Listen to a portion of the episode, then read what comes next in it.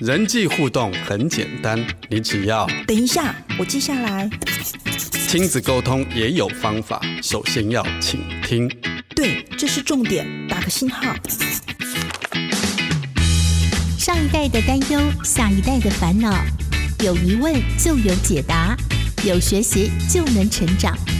欢迎收听《爱的记事本》。每天爱你多一些，欢迎收听《爱的记事本》，我是雨林。你今天要在记事本当中写下什么样子爱的只字片语呢？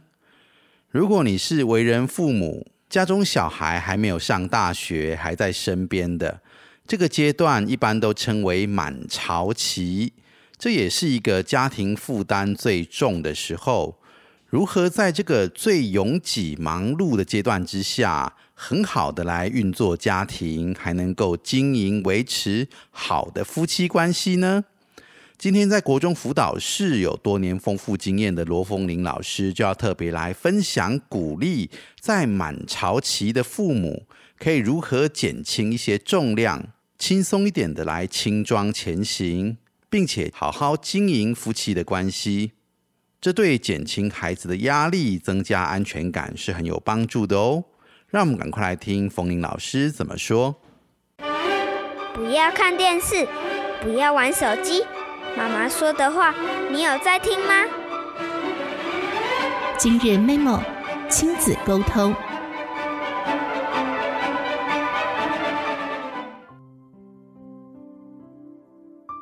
各位听众，大家好，我是罗凤玲，很高兴今天能够来《爱的记事本》来跟大家分享有关于婚姻教养的议题，然后就自己的一些经验的分享。那我今天特别呢，想要针对婚姻的这个部分呢，来跟大家分享，婚姻真的就是两个人两个人，然后一起慢慢变老的过程。那这听起来是一件很浪漫的事情。但是我觉得这其实也是一个世界上真的算是一件很不容易的事情。嗯，在谈恋爱之前，我并不认识我先生，甚至不晓得世界上有这个人存在。然后两个人呢，来自完全不同的家庭背景。啊，我认识他的时候是呃将近二十岁，在过去二十年呢，他有他的家庭背景，我有我的家庭背景。然后我们历经不同的二十年，已经长出不同的样子之外。我们有不同的处事方式、不同的价值观、不同的父母、不同的家庭，不管是对生活习惯，乃至于这个品味、穿着、用钱、教养态度，一定是完全不一样的，不可能完，不可能一模一样。那这样的两个人却要一起生活，甚至养儿育女，一起有一个家庭，然后一起慢慢变老，这真的不是一件很容易的事情。也绝对不是一个爱字就可以包容一切，因为它就是一个活生生的一个生活跟现实，所以我想要特别来分享这个婚姻的一个部分的一些心得。那以婚姻来说呢，就是从恋人模式就是两个人，然后如果生孩子的话呢，就是从这个两人到多人的一个家庭。那以家庭周期来说呢，就是刚开始结婚，我们称作主潮期；那接着就会到有孩子，我们称作满潮期；那随着孩子长大之后离开家里，就称作空巢期。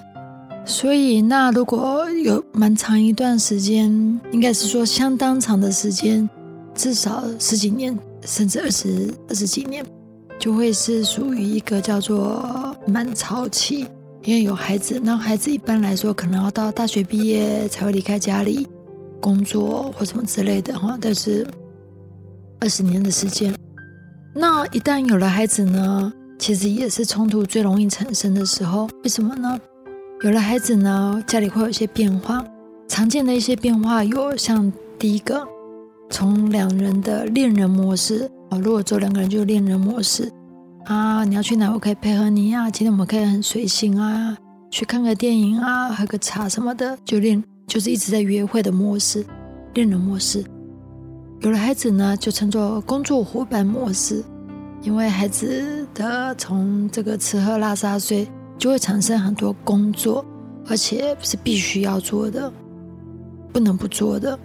不能延两天再做，不能三天后再做，因为孩子就是一个一个每天的需要，时时刻的需要，尤其是婴婴幼儿时期，那就变成那我们还是有原本自己的工作，那就变成是得去分配工作。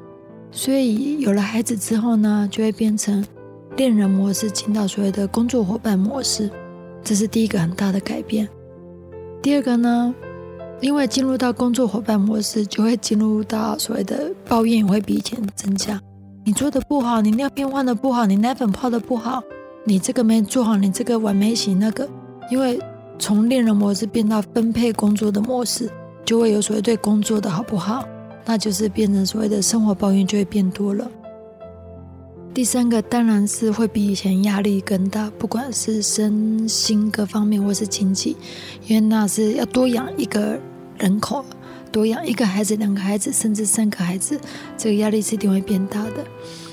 然后第四个就是。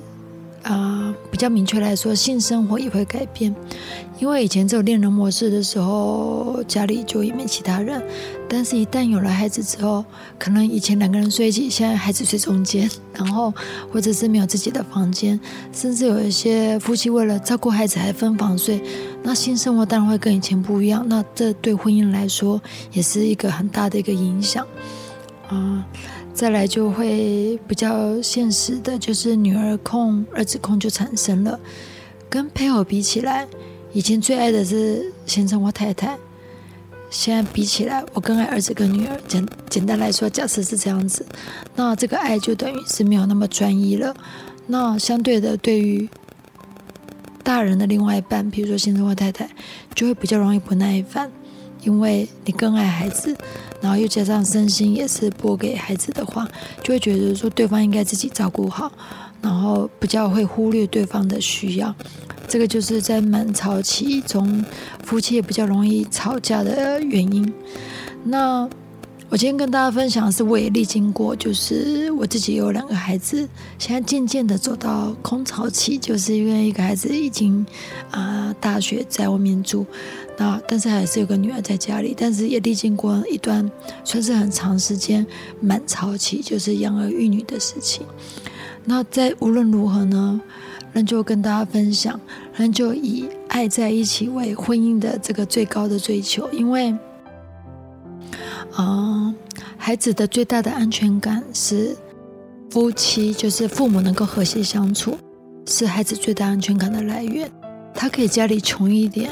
东西吃的烂一点，衣服穿的破一点，但是如果回到家里，父母是和谐相处的，那其实这样子对孩子来说，其实就是很满足了。因为我在家里不用担心有人吵架，不用担心有人摔破碗盘，不用担心这个这个，因为嗯，父母吵架对于孩子来说是一件很可怕的事情，因为他们最深最深的担心就是你们会不会离婚。所以，其实父母吵架会让孩子有很多的不安全感。我会不会就得失去爸爸或妈妈？我会不会被迫变成单亲家庭？所以，其实父母吵架对孩子，可能大人觉得还好，但是对孩子来说，真的是一种很很无奈的事情。因为孩子永远不能习惯父母亲吵架，即便你们吵十年、二十年，很难习惯，因为他不晓得会不会恶化。这是一种孩子一种很。很深的担心啊！我举个例子来说好了，假设孩子经常去外面旅游，经常，但是我相信父母也永远只要看不到孩子，直到孩子去远行，譬如说去环岛什么的，你的担心还是会在呀。你不知道他不会平安之类的，就是类似这种东西。这种东父母亲吵架，你很让让孩子完全的麻木不仁，然后不去担心，反倒是他们会。放在心里，成为一个很深的担心。我这次辅导老师哦，其实蛮常接到这样的一个个案，他们甚至会因为父母亲经常吵架，他们会变成是一个很悲伤的人格，变得一种不开朗的人格，就很难开心起来。在学校还是会潜藏的担心，说爸爸会不会怎么样，妈妈会不会怎么样？哈，尤其是吵架吵得很凶的一个父母，对孩子的影响其实。可能会比父母以为的更大，这样子。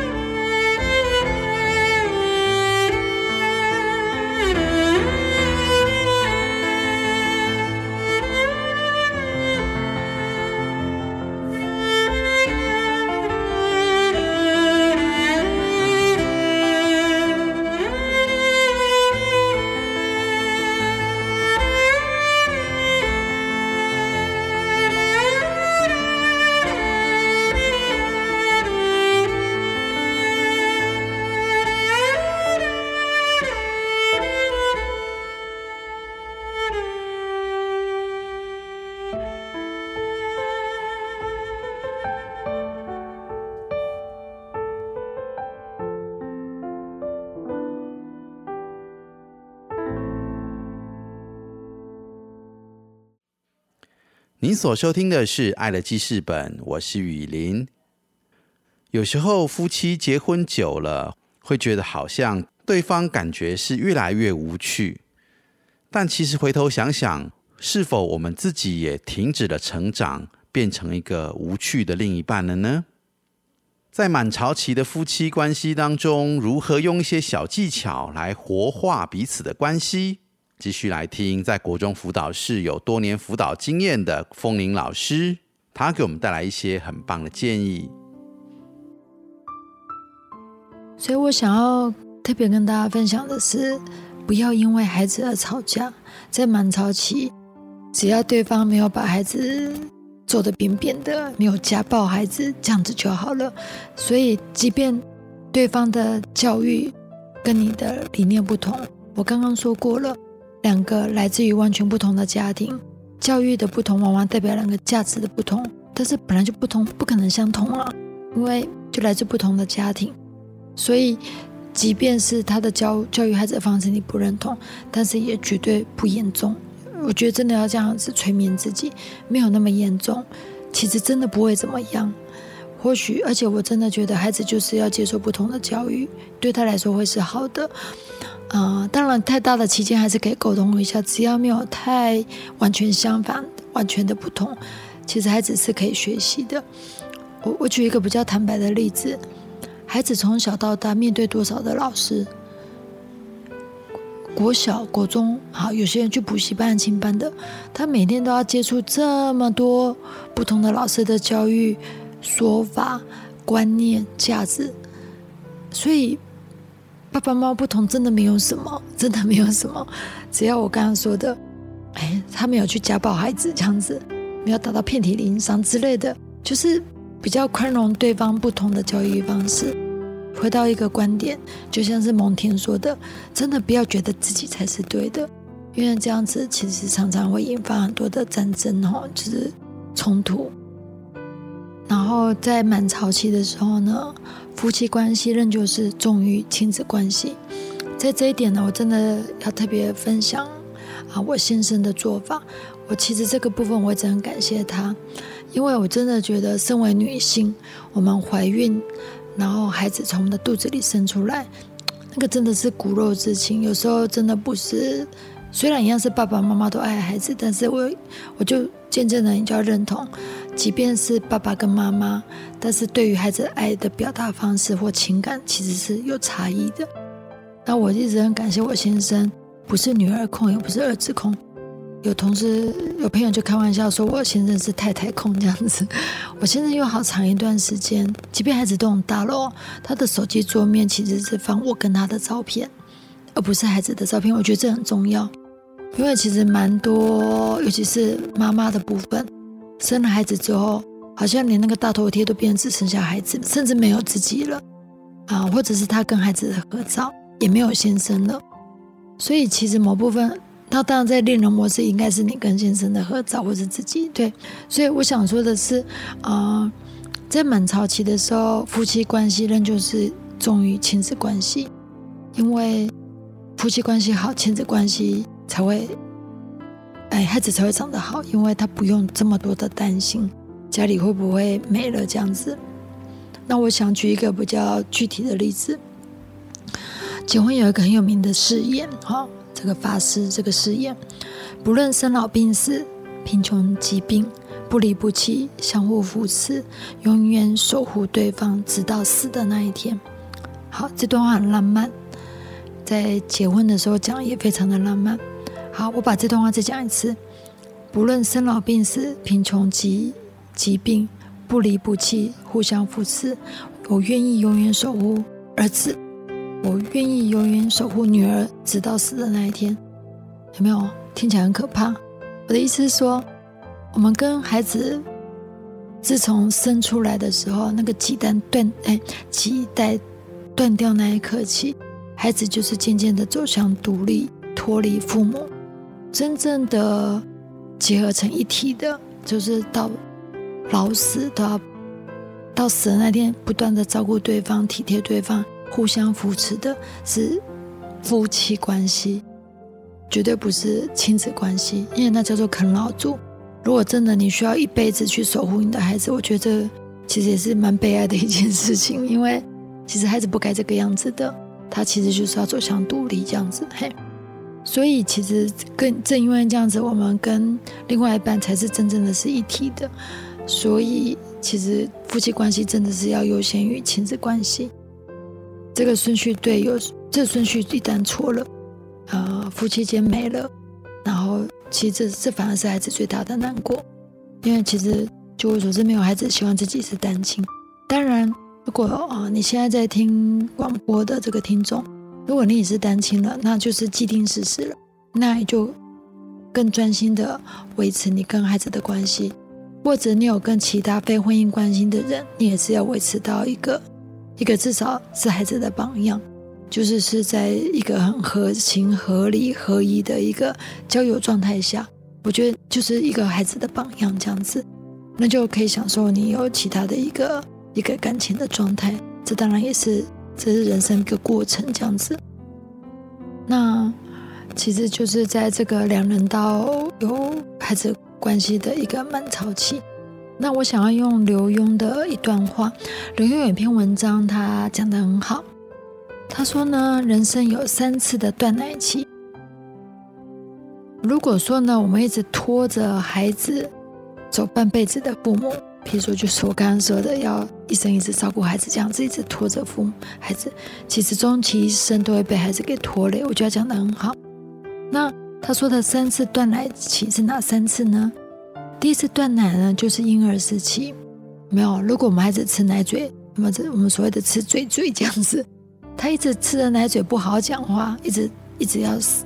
咬着奶嘴，其实有些人就会什么涂辣椒什么的，反正就是不让他吃奶嘴，这就是第一次断奶。第二次呢，就是所谓青少年的叛逆，因为他们渐渐也要脱离家里，然后到这个脱离家里到这个到外地，就是想要自己独立，这是第二次的断奶。第三次反而是父母必须要离开孩子。我常常说，有时候是父母离离不开孩子。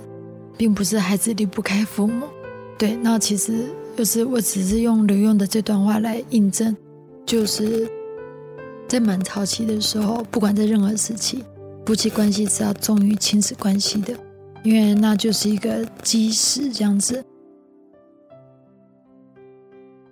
感谢风铃老师的分享。根据青少年的压力指数调查结果，当一个家庭父母相爱、家庭和乐的时候，就能够提供给孩子很大的安全感，让他们可以专注在课业以及追逐梦想相关的事情上面。让我们可以从一个小小的爱的行动开始，每天爱自己，爱另外一半多一点。爱乐记事本节目，感谢您今天的收听，祝福听众朋友有个美好的一天。我是雨林，我们下次见。It's Christmas! It's Christmas! Oh, Hold your horses. your mother goes first. I've gotten her the greatest gift anyone ever got. This guy. Andrea Bocelli. I'm here with my children, Virginia and Mateo. He's gonna sing in Spanish. Feliz Navidad, Andrea Bocelli? Who the hell's that? Feliz Navidad, Feliz Navidad.